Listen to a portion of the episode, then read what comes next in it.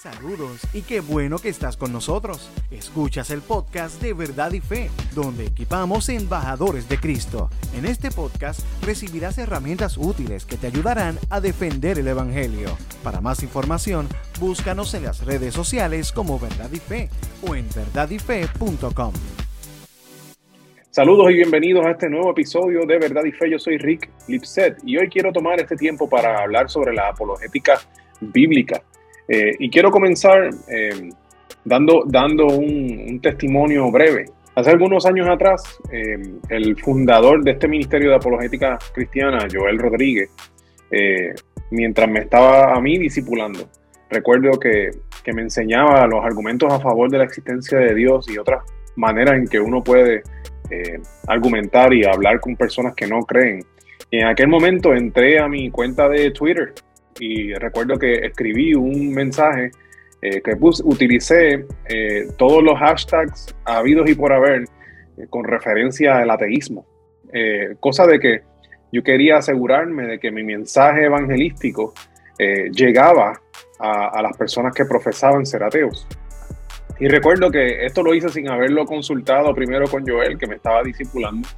Y, y tan pronto le envié ese tweet, recuerdo que empezaron a contestarme muchas personas y la gran mayoría de ellas no me contestaban con palabras bonitas, sino que con palabras de burla. Y fue bien interesante para mí porque en aquel momento, aunque yo pude contestarle conforme a lo que me estaban eh, respondiendo ellos, pude contestar, como dice la palabra, de acuerdo a su necedad, no como su necedad, pude contestar sus objeciones, aún así me estuvo bien eh, curioso de que nadie reaccionaba como yo esperaba que reaccionara. Eso no significa que Dios no utilizó mis argumentos, eh, lo que significa es que yo no lo vi en ese momento. Dios sabrá lo que Él hizo con lo que yo contesté, con lo que yo escribí. Pero a veces cuando hablamos de la apologética, que queremos eh, ver una reacción inmediata. A veces entendemos que cuando hablamos de apologética lo que se, lo que se refiere es a presentar argumentos filosóficos. Los argumentos filosóficos son importantes y son buenos y los podemos presentar y son muy, muy útiles. De hecho, nosotros hemos aquí realizado varios videos presentando los argumentos filosóficos a favor de la existencia de Dios. Nosotros utilizamos estos argumentos y los promovemos también, pero es bien importante que nosotros como cristianos entendamos que la idea de la apologética, cuando hablamos con con una persona que no cree, una persona que está perdida, que a un Cristo no le rescata.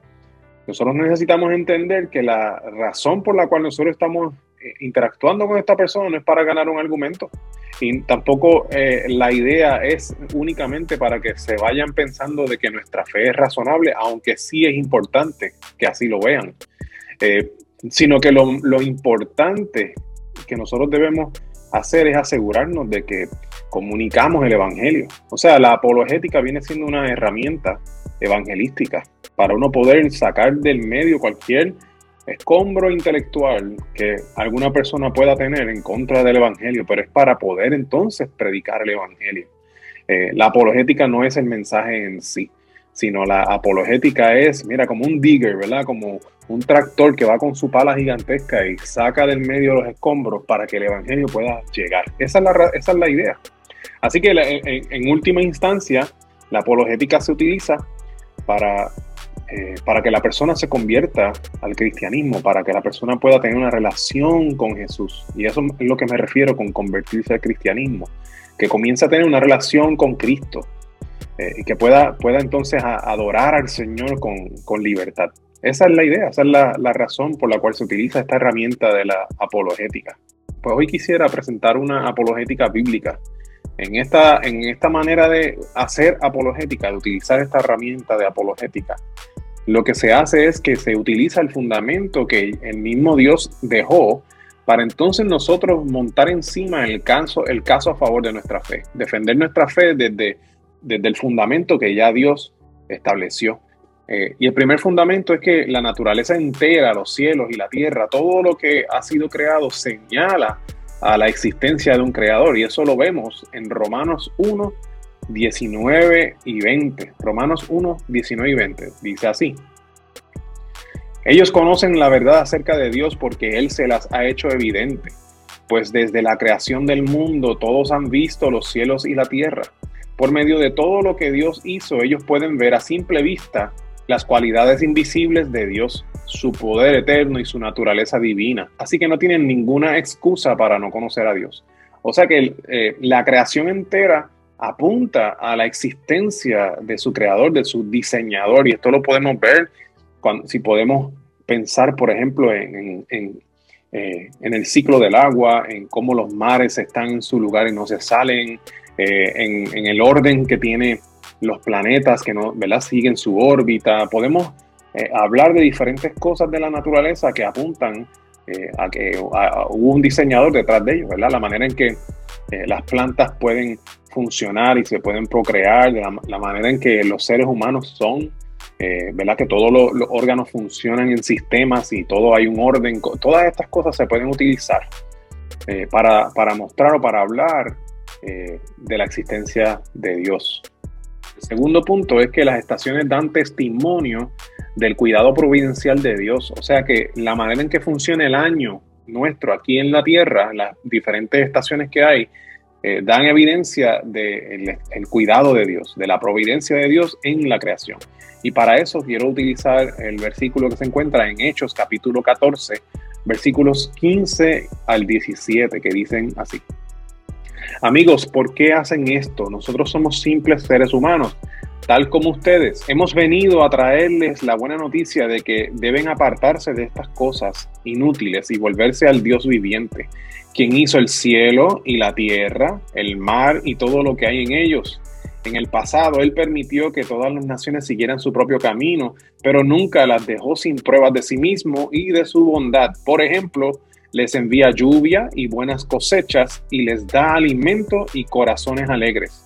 O sea que Dios durante el año eh, va enviando lluvia en el momento oportuno para que se produzcan las cosechas. O sea que hay un tiempo para sembrar y un tiempo para cosechar. Hay un tiempo en donde Dios provee alimento. Y, y, y estos son las estaciones que tenemos durante el año. El próximo punto entonces es que el cuerpo humano demuestra el ingenio creativo de Dios.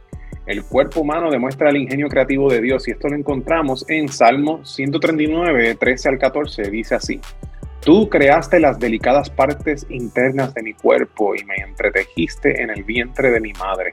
Gracias por hacerme tan maravillosamente complejo. Tu fino trabajo es maravilloso, lo sé muy bien. O sea que el cuerpo humano y todo lo que constituye el cuerpo humano, igual que decía al principio, dan testimonio de que hay un diseñador, de que Dios está detrás de esto, hay un creador. No solamente de la naturaleza lo podemos observar allá, sino que también lo podemos observar en cómo el ser humano es y cómo funciona el ser humano. El próximo punto, entonces, es que la ley en los corazones del humano muestran que hay un gran juez o sea, la ley, el compás moral que el ser humano tiene dentro de sí, demuestra que hay un gran juez. Y para eso quiero ir entonces a Romanos capítulo 2, versículo 15, que dice, ellos demuestran que tienen la ley de Dios escrita en el corazón, porque su propia conciencia y sus propios pensamientos o los acusan o bien les indican que están haciendo lo correcto. O sea, el ser humano dentro de sí tiene eh, el, compás moral este que les digo, ¿verdad? La conciencia, donde cuando obramos incorrectamente nos molesta. Eh, dentro de nosotros sabemos que hay algo no, no, se hizo bien, no hicimos bien. Y por, por, otro lado, cuando hacemos algo correcto, pues dentro de nosotros nos alegramos porque sabemos que estamos obrando, obrando correctamente. También tenemos que el ser humano sabe en su interior que fue hecho para la eternidad. El ser humano sabe en su interior que fue hecho para la eternidad y para esto quiero ir a Eclesiastés capítulo 3, versículo 11, donde dice, sin embargo Dios lo hizo todo hermoso para el momento apropiado.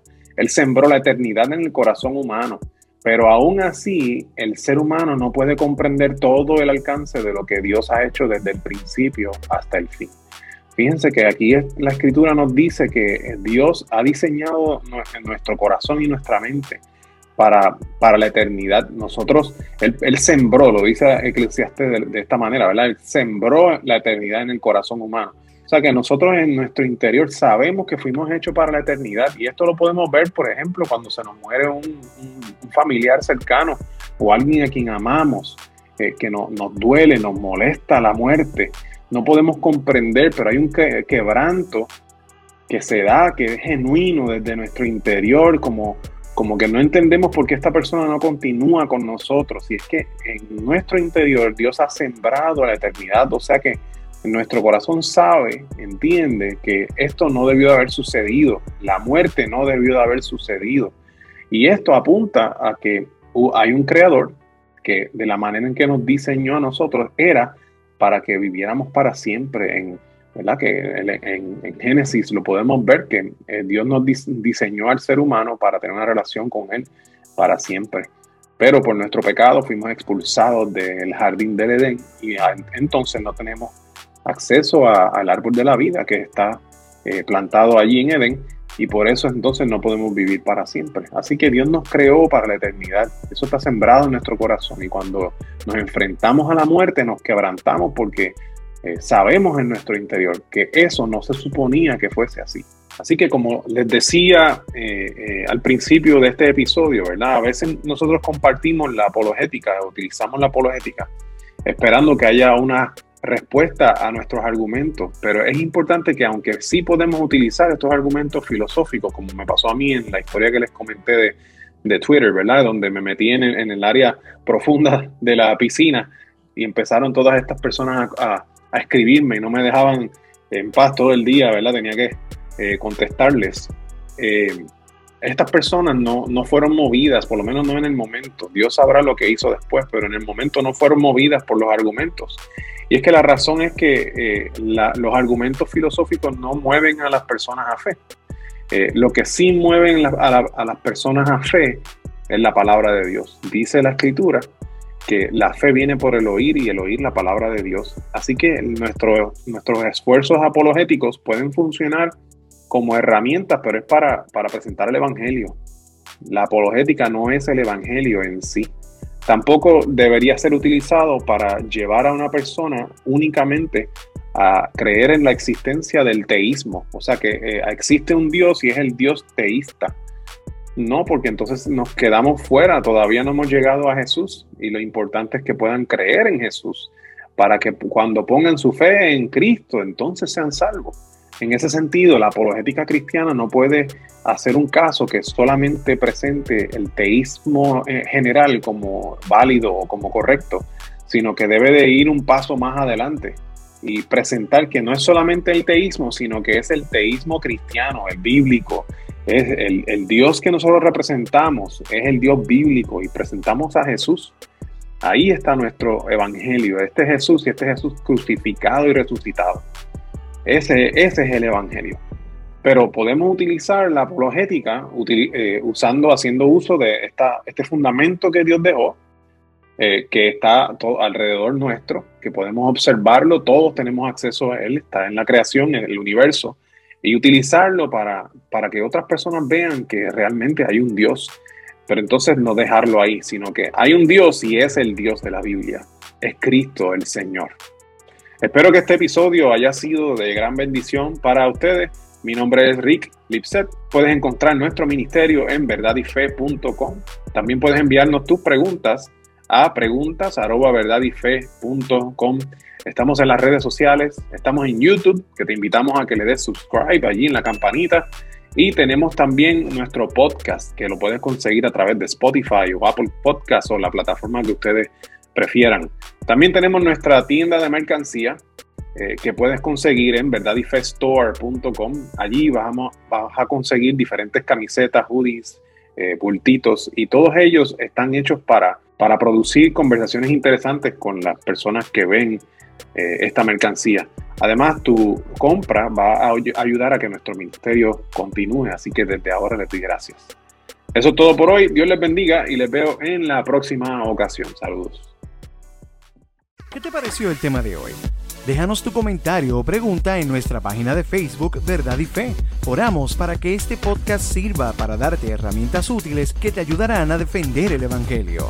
Para más información, búscanos en las redes sociales como Verdad y Fe o en verdadyfe.com. Gracias por estar con nosotros.